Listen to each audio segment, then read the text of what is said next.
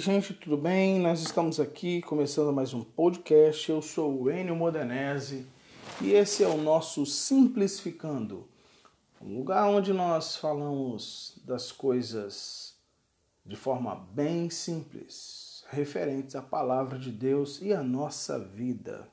Pois bem, é... hoje eu queria compartilhar com vocês Há uns podcasts atrás nós falamos acerca de entrar na cabeça do compositor. E me veio à mente que eu tenho algumas canções, eu tenho algumas composições e eu queria compartilhar com vocês essas composições, a história delas e a minha inspiração.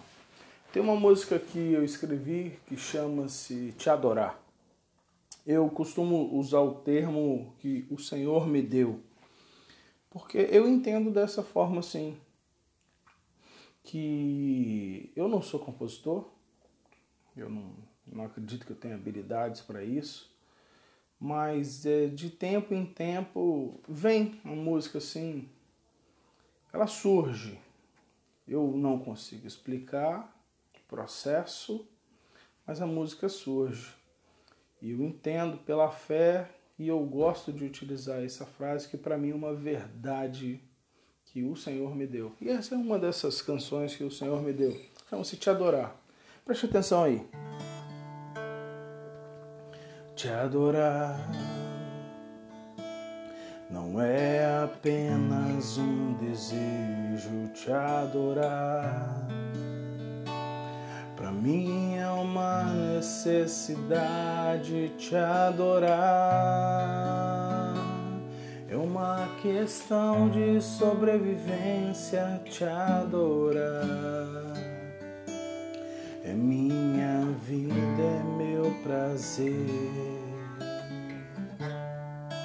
Nos momentos mais difíceis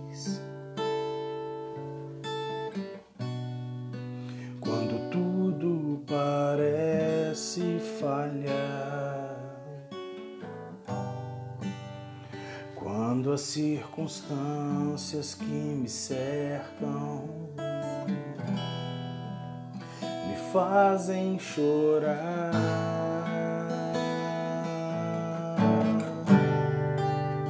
Eu olho para o alto.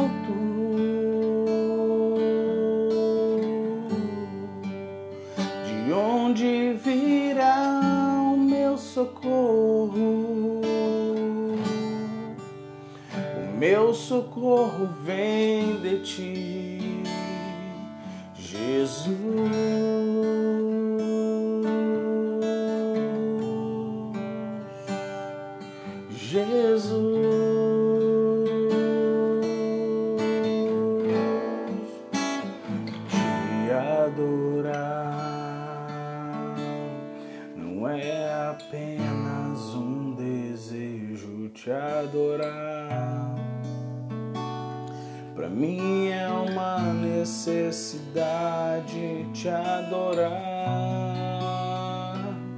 É uma questão de sobrevivência te adorar.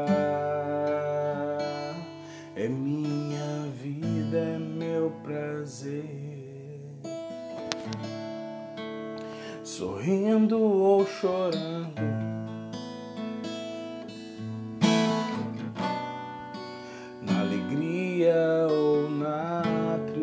coração. Em tempos de vitória e de conquistas, e em tempos de aflição,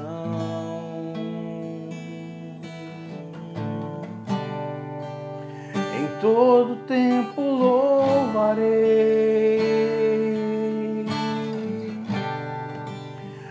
No controle eu sei que tu estás, pois minha vida te entreguei, Jesus.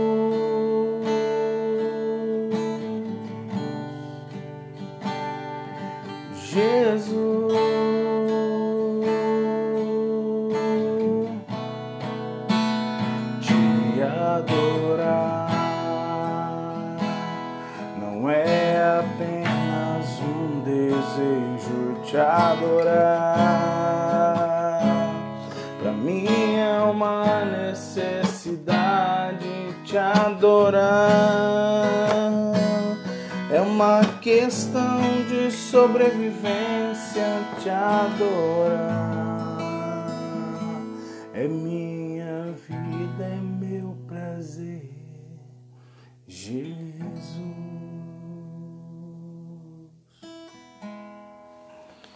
Então, essa música é a música Te Adorar. E a história dessa música e a inspiração dela, ela tem muito a ver com esse coro que te adorar não é apenas um desejo. Que a gente não adora a Deus só quando a gente está muito bem ou com vontade, mas tem hora que a gente tem que adorar Ele estando muito ruim, estando sem vontade. Então não é só quando você tem desejo. Te adorar não é apenas um desejo, te adorar é uma questão de sobrevivência. E essa é a principal frase dessa música. Te adorar é uma questão de sobrevivência.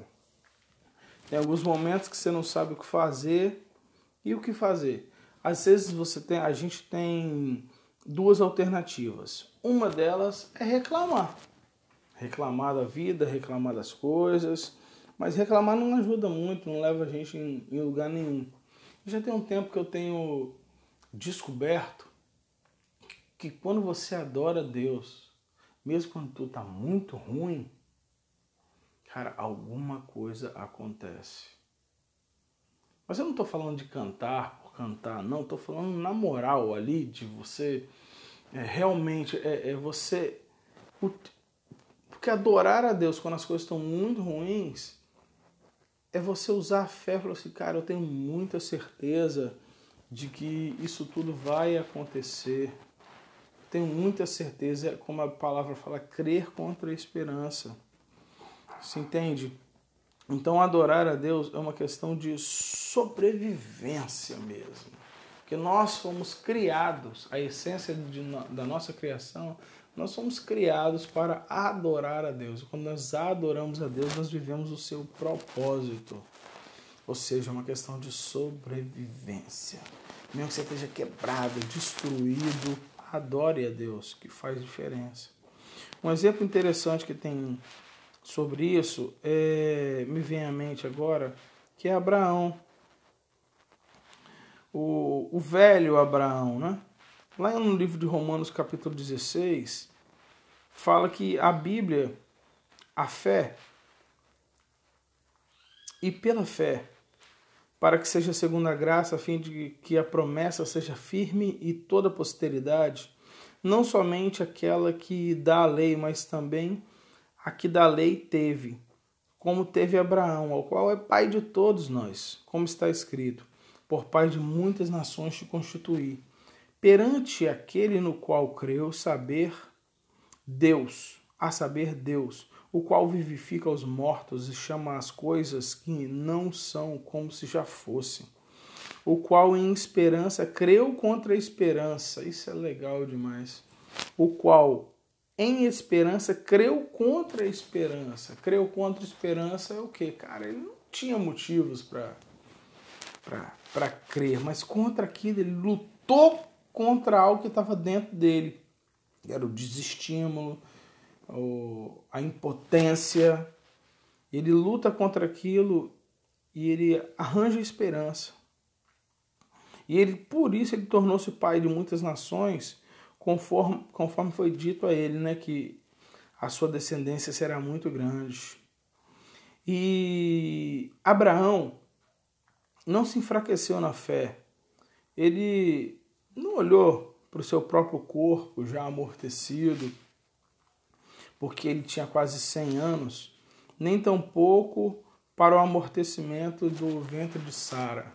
Ele, o escritor de Romanos, ele coloca de uma forma muito bonita aqui. É, ah, Abraão não olhou para si, ou não olhou para a situação de Sara. Claro que nesse momento aqui, o, o, o escritor tem uma preocupação de ressaltar aquilo que sobrepôs em Abraão, mas evidentemente, quando ele olha para ele como um ser humano normal que ele era, ele via a situação dele. Quando é colocado esse texto aqui, ele não olhou para si, né, pelo seu corpo amortecido, é, na verdade, a gente pode fazer uma adaptação, uma adaptação não que nós estejamos mudando nada, mas no meu entendimento, a visão que, a visão que prevaleceu em Abraão não foi a que ele via para o seu corpo, mas foi uma visão de fé. Que ele via a sua impotência, sua fragilidade de corpo, via que fra, é, a sua esposa, Sara, era estéril, mas o que prevalece aqui? A fé. E é uma briga. E ele não duvidou da promessa por incredulidade, mas ele foi fortificado na fé, dando glória a Deus. E isso aqui é muito interessante. E estando certíssimo de que ele também, que ele tinha, que Deus tinha prometido também, aquele que tinha prometido era poderoso para fazer. Assim isso lhe foi também imputado por justiça. O escritor aqui do livro de Romanos, ele fala que Abraão não duvidou da promessa de Deus por incredulidade, mas ele foi fortificado dando glória a Deus. Cara, pensa. Um anjo chega e fala assim: Abraão, você vai ser pai. Esse camarada já era velho, já não fazia mais filho. A esposa era estéril, não tinha mais filho. Quando ele olha para a situação dele, quando ele olha para o corpo dele, cara, eu acho é bem compreensível quando você olha para a esposa dele e, e, na hora que ela ouve isso ela ri. Ah, eu não critico ela não, porque é engraçado. É engraçado, sim.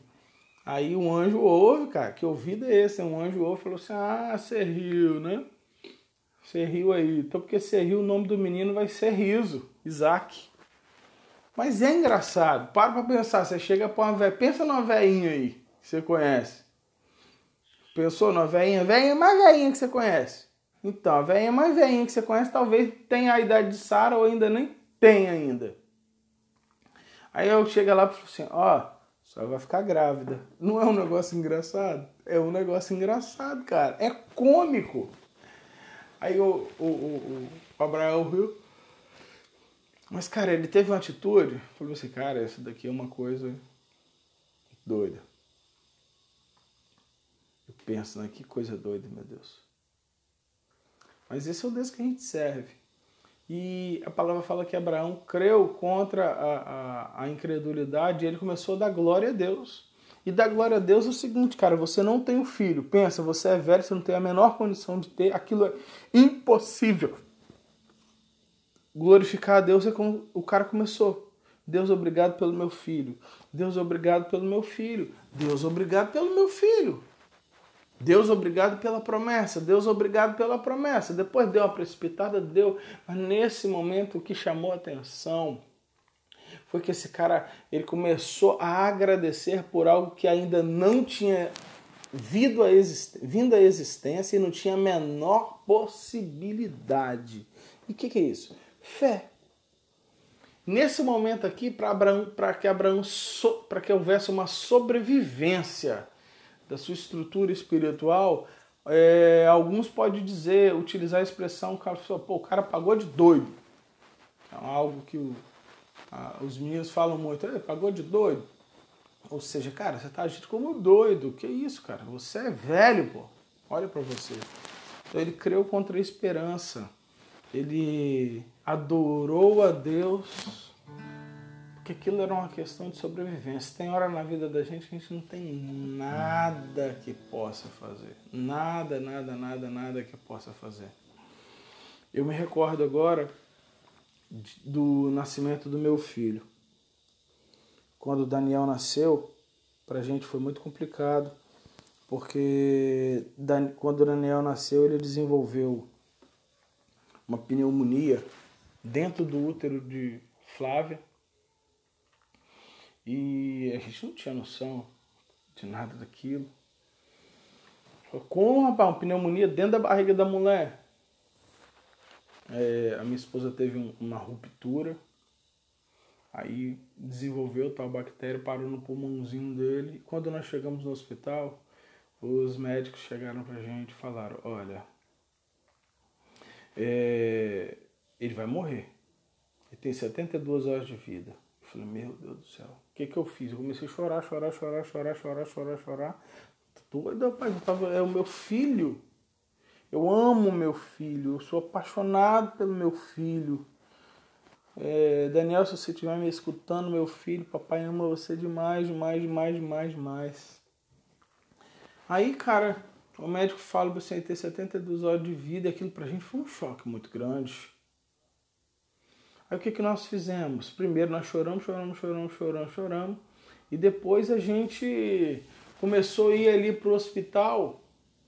E é interessante que é, é, o menino nasceu e eu consegui pegar Daniel ainda. Flávia não pegou. Isso para ela pegou, foi muito ruim. Mas a gente voltava no hospital para visitar o nosso filho sem poder encostar. Ele com a cabecinha toda raspada, entubado, grave. Os médicos falavam sempre o prognóstico era muito ruim. ninguém tinha uma palavra de esperança, cara. E a gente naquela dor no nosso coração, aquela dor no nosso coração, a gente não podia fazer absolutamente nada. Foi quando eu vivi essa, essa, essa canção por entender que era uma questão de sobrevivência. A gente ia visitar Daniel, a gente parava do lado do, da caminha dele ali na Utim, Fardo de um lado, eu do outro e a gente olhava para ele, orava, fazia um culto ali. E só ficava cantando. Poderoso Deus.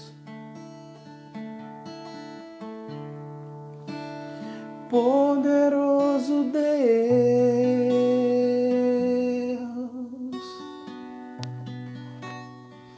Poderoso Deus.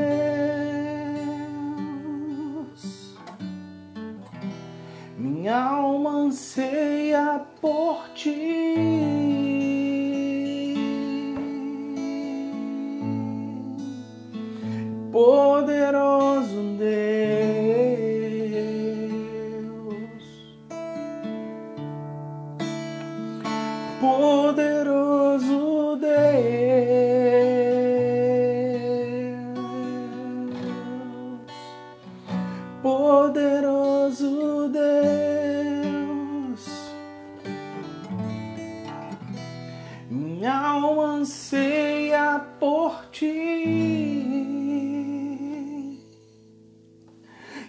Muito doido que a gente todo dia ia ali, todo dia ia ali a gente cantava Poderoso Deus, Poderoso Deus, Poderoso Deus, Poderoso Deus, Poderoso Deus.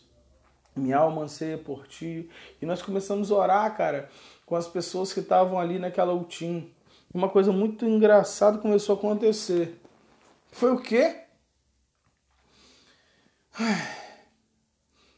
As pessoas que estavam em volta ali começaram a ser curadas. Né?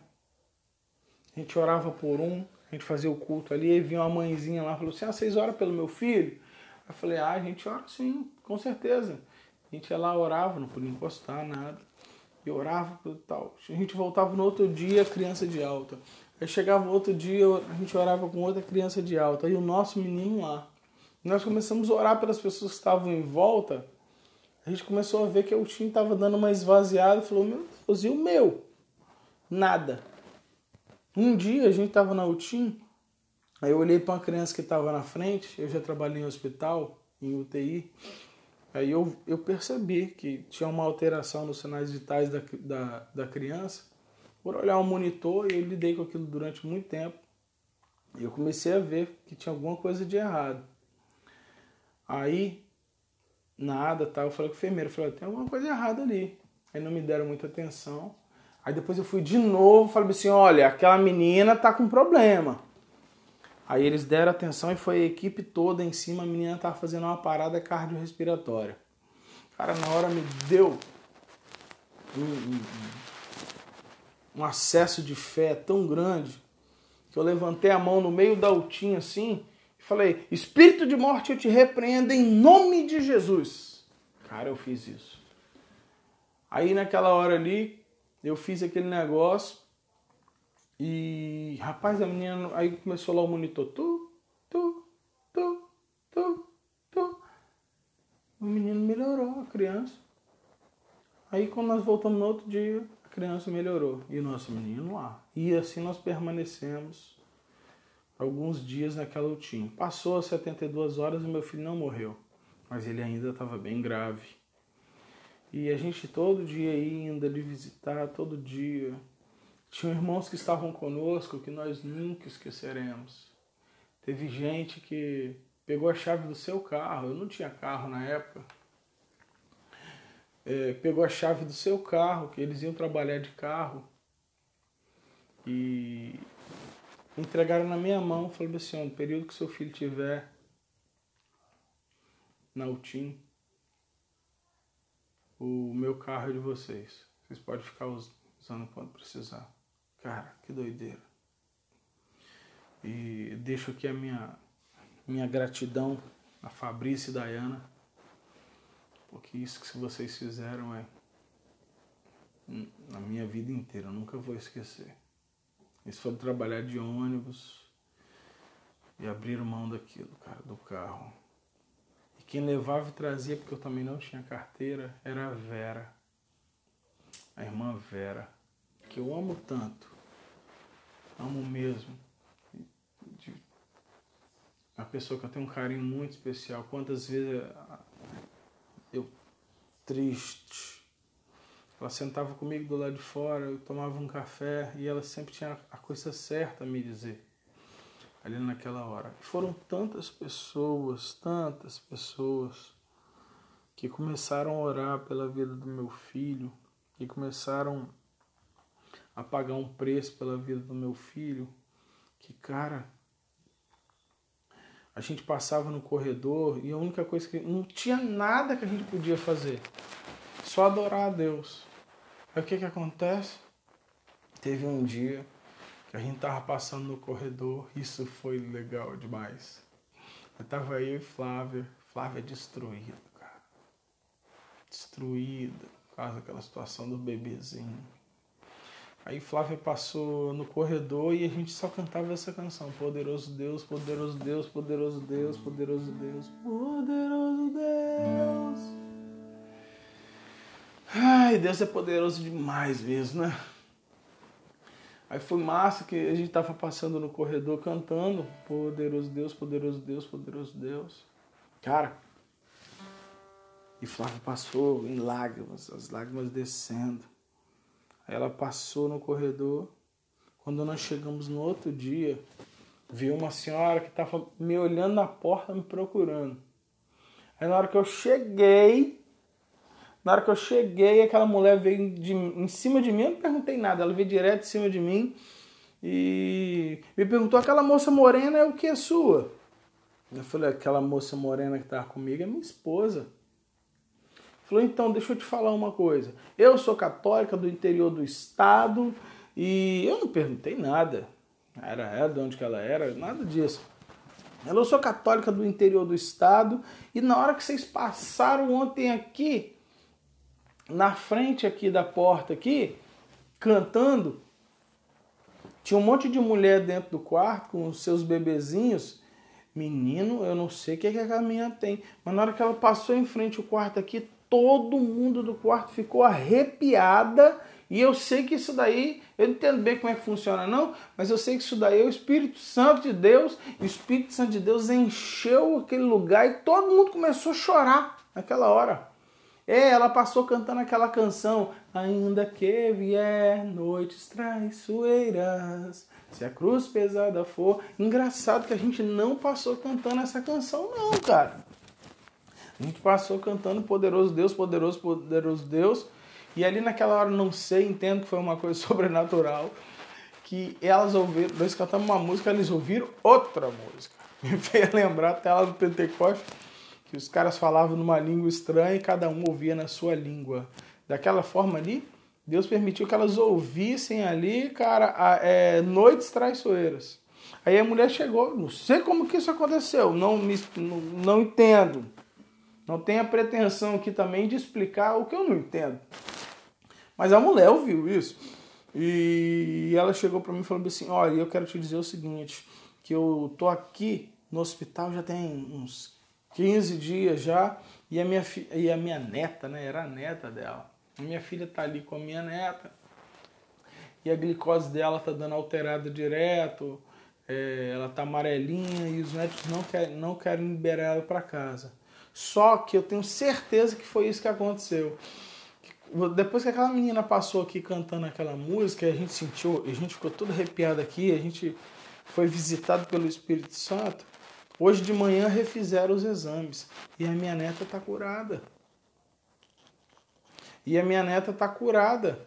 E eu tenho certeza que Deus curou a minha neta naquela hora. E Flávia lá dentro da UTIM falou assim: vai lá depois você agradece aquela menina morena, porque eu sei que Deus usou ela. E a gente está indo embora de alta hoje. Cara, que massa. Que experiência massa. Aí fomos, eu chorei pra caramba, a mulher foi embora, eu ainda sem meio entender. E fui pra UTIM, contei pra Flávia, depois eu tive que falar pra ela ainda de novo. Falei, cara, aconteceu um negócio meio louco aqui.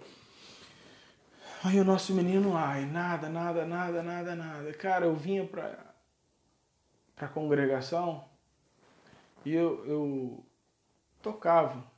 Eu não conseguia tocar. Eu passava o culto todinho com a cara no chão. Eu deitava no chão, começava a orar e chorar, orar e chorar, orar e chorar, orar e chorar.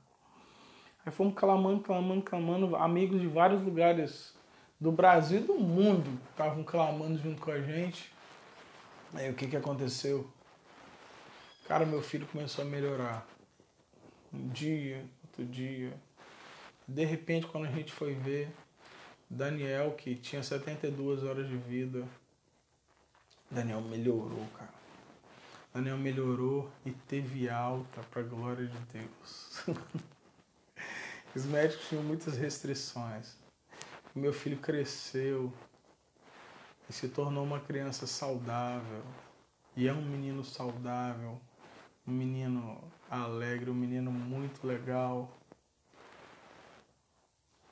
Meu amigo, meu companheiro, cara que eu gosto de conversar, que eu gosto de trocar ideia. Mas essa foi uma experiência que eu tive da época que ser fortalecido através do louvor. Tem hora que você não tem nada que fazer. Você só louva a Deus acreditando que a coisa vai acontecer. E sabe de uma coisa? Acontece. Não sei como é que você, que você está passando na sua vida aí agora qual é a complicação que você está vivendo, quais são os problemas que você está vivendo, mas talvez você já fez muita coisa. Talvez você já reclamou, talvez você já gritou, talvez você já ficou de mal, virou a cara, ficou emburrado, talvez você ficou nervoso, talvez você já fez um, uma pá de coisa já e nada deu certo. Bom, já que você já fez um montão de coisa, e se esse for o caso e nada deu certo, eu quero falar com você para você fazer uma coisa diferente. E isso é uma coisa de, conforme a Bíblia fala, as, as, aquilo que nós cremos parece loucura. Cara, começa a agradecer a Deus. Começa a agradecer a Deus por essa situação, porque todas as coisas cooperam para o bem daqueles que amam a Deus e andam segundo o seu propósito. E viu o que acontece e seja fortalecido, cara, porque a reclamação enfraquece. A reclamação, a murmuração enfraquece. Então seja fortalecido dando glórias a Deus. Porque adorar a Deus, sério, adorar a Deus é uma questão de sobrevivência. Cara, se naquela hora ali que meu filho estava naquela situação, eu não tivesse esse recurso para adorar a Deus, a minha estabilidade mental, ela tinha eu teria uma estabilidade mental, eu teria ficado doido, teria ficado muito ruim. Mas o que me proporcionou equilíbrio naquela hora foi a certeza de que Deus está no controle. E é isso aí, meus queridos. É isso que eu queria falar com vocês hoje. e fiquem com Deus até o próximo podcast.